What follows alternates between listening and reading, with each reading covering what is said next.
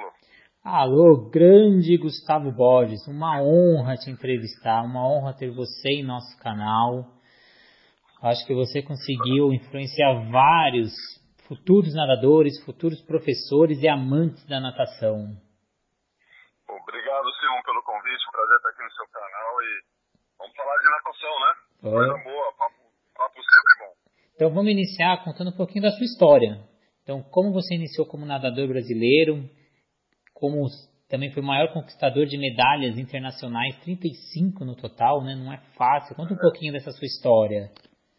Bom, eu comecei numa cidade pequena no interior de São Paulo, que é Ituverava, e só nasci até em Ribeirão Preto, no interior, e eu sempre gostei de esporte, gostei de atividade física, e a natação foi o que eu tive mais... É, eu consegui fazer uma atividade durante mais tempo, né? Cheguei a fazer vôlei, basquete, é, fiz tênis também, fiz vários esportes como a maior, a maior parte dos jovens assim, no interior. E a natação foi onde eu desenvolvi e comecei a, a, me organizar junto com meus pais, obviamente ajudaram nesse planejamento aí. Representei Franca, fui para São Paulo, fui para São Carlos, desculpa, São Paulo, e acabei conseguindo fazer de uma forma estruturada assim, um, caminho para me profissionalizar dentro do esporte. Então, quando eu cheguei em São Paulo ali, treinando no Pinheiros, eu peguei um, um sul-americano, consegui pegar um, é, colocações interessantes nos campeonatos brasileiros e, e nacionais internacionais aqui regionais, né, o sul-americano. Até chegar no Pan-Americano de 91, que foi o grande estouro da minha carreira e que deu sequência para essas outras competições internacionais, incluindo campeonatos mundiais, Olimpíadas e tudo mais. A minha geração foi muito, foi quando começou a, os mundiais de curta. E os mundiais de curta eram a cada a cada dois anos e os mundiais de longa a cada quatro anos. Então você não tinha tanto mundial quanto é hoje. Né? Depois eles um mundial de longa também a cada dois anos. Mas foi uma, uma fase muito boa, aquela geração dos anos 90 ali, com, com bastante, com bastante, com bons resultados na natação brasileira, com Fernando Scherer, Rogério Romero, entre outros aí, com, com títulos e medalhas. E após sua aposentadoria nas piscinas, entre tantas atividades que você foi exercer, podemos destacar a área de gestor esportivo. Como gestor, Gustavo Borges enxerga agora o futuro da natação para os próximos anos, principalmente pois acho que essa é a maior crise que a, o setor aquático está vivendo por causa da pandemia do coronavírus. É, acho que a crise no esporte ela já veio antes do corona. O corona ele vem para acentuar um pouco mais a nossa fragilidade em, algum, algumas situações.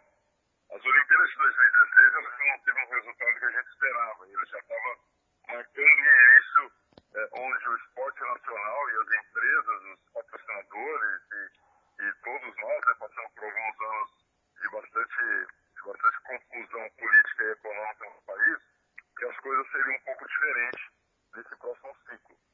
E acho que o coronavírus ele vem para complicar ainda mais esse cenário, porque já não estava fácil para as empresas, para as confederações, e aí você tem uma, um problema ainda é, mais acentuado. A gente já estava na, naquela linha de ter que fazer mais com menos, né? não, tinha, não tinha jeito.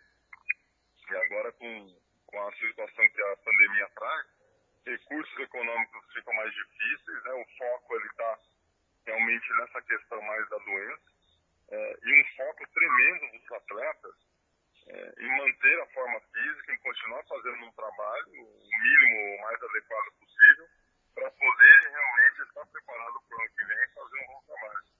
Então é uma, é uma pressão muito grande nas confederações, nas instituições e também nos atletas para que possam fazer um bom, um bom trabalho, uma boa preparação para o ano que vem. E eu queria um pouquinho da sua visão na formação de atletas no Brasil. Né? Os clubes que promovem as melhores condições são os clubes de elite, onde quando esses atletas chegam em um determinado momento, eles optam pelos estudos e acabam desistindo da natação, pois já estão encaminhados para as melhores instituições de ensino. Nesses clubes, o número de militantes está diminuindo a cada ano. Como mudar esse cenário onde os atletas que surgem em locais que não possui grandes estruturas, os novos atletas? É, eu acho que a, a, questão local ela precisa ser, ser, ser bem trabalhada. Né? O, como o nosso modelo é de clube, e, e os grandes clubes são os grandes centros, né? e os grandes centros, os clubes, é, como você está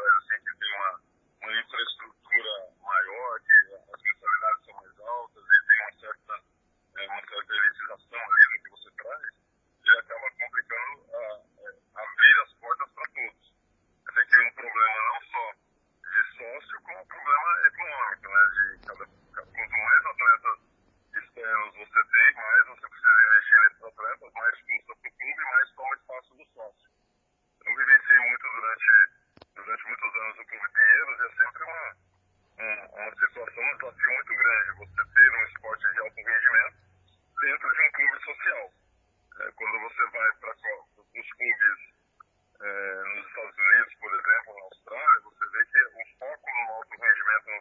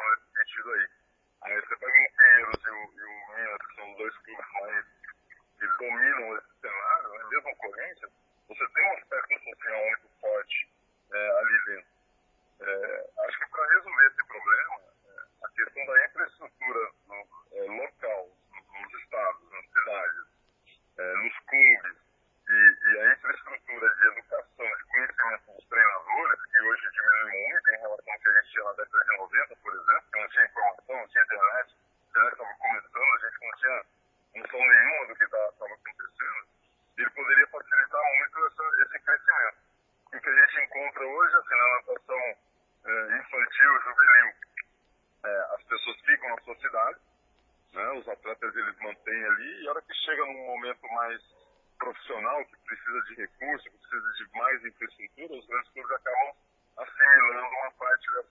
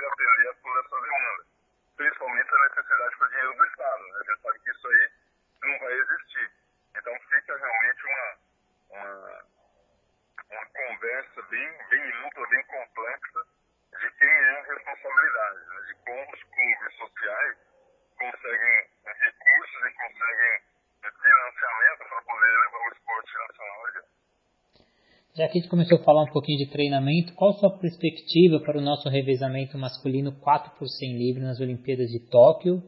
E quais conquistas podemos esperar dos outros atletas, ou até desses mesmos atletas em outras provas? A expectativa é boa. O revezamento ele, ele, ele tem três atletas para baixo de 48. É, são atletas jovens, né? O Quereguinho é mais experiente, ele vai estar com 30 anos, se não me engano, nas Olimpíadas e está liderando ainda com de 100 livre do Brasil, dos melhores do mundo, né? E, e, você tem aí um grupo de uns 6, 7, 8 atletas que tem chance de estar nesse revezamento e que vão estar brigando aí cabeça a cabeça para poder fazer é, o melhor trabalho. É, não vai ser fácil, porque você tem a Austrália com, com uma boa equipe, os Estados Unidos, você vem é, a Itália sempre traz é, bons atletas. É, então tem uma composição aí que você tem que chegar não só chegar nas Olimpíadas, mas chegar bem nas Olimpíadas para fazer essa disputa. No último Mundial, o Brasil não teve uma, um revezamento tão, tão forte assim. Né? No, no anterior, em 2017, a gente teve um, teve um ótimo resultado brigando cabeça a cabeça com os Estados Unidos. Né? Você lembra dessa prova? Então, força a gente tem. Atletas a gente tem. Uma questão de estar no momento certo, classificar o, esse revezamento, que ninguém vai está nesse revezamento de véspera, né? Todos vão ter que estar muito bem preparados para isso. E aí, na questão do treinamento durante essa pandemia, ela pode ser um desafio ainda maior, né? Que os locais não estão abertos, os clubes não estão abertos, é, então é um pouco complexo. Mas o revezamento, acho que ele vai, vai estar bem vai estar numa final e, vai, e quem está numa final vai estar disputando a medalha. É, já as outras provas, o que, que, mais, que mais chama atenção é o, é o Bruno Fratos, né? Pelos resultados que ele vem obtendo e aí, a hora que você olha o ranking mundial, você já tem uma noção de quem seriam os atletas que teriam mais condições de, de conseguir uma medalha ou não, né?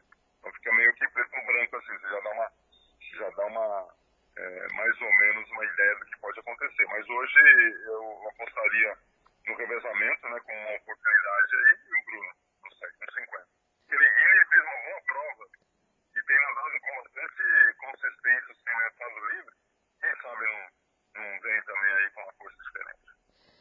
Para a gente finalizar, Gustavo, eu queria que você deixasse uma mensagem aí, porque a sua metodologia atinge inúmeros professores de natação. Que mensagem você deixa agora para o retorno desses professores que têm um pouquinho de receio, um pouquinho de medo desse novo ambiente que eles vão encontrar aí? Ah, o retorno, é, e aí eu, eu, vejo muito, tanto o lado do, do empresariado, né, que eu sou proprietário de academias também, e emprego os colaboradores que são educadores físicos, é, o nosso grande, a nossa grande preocupação né, e o grande desafio que a gente passa hoje é, é na questão de segurança.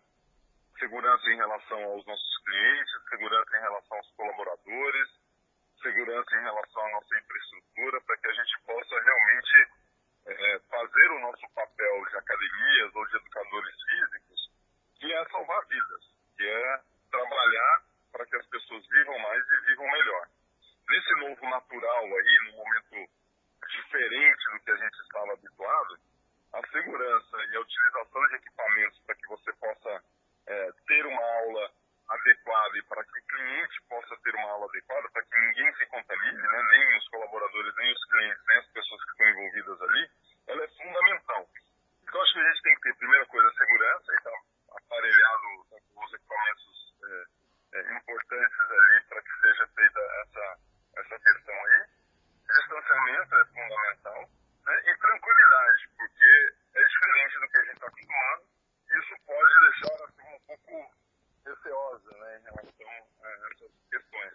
Mas você que também é um educador físico, que sabe da, da função, da necessidade do esporte no, no aumento da imunidade e na melhoria do condicionamento físico das pessoas, e essa melhoria, essa capacidade é, de é, essa capacidade física que as pessoas têm ajuda até você a superar uma, caso você venha em contato com o vírus, a superar de uma maneira um pouquinho mais, é, mais firme, né, uma situação tão delicada.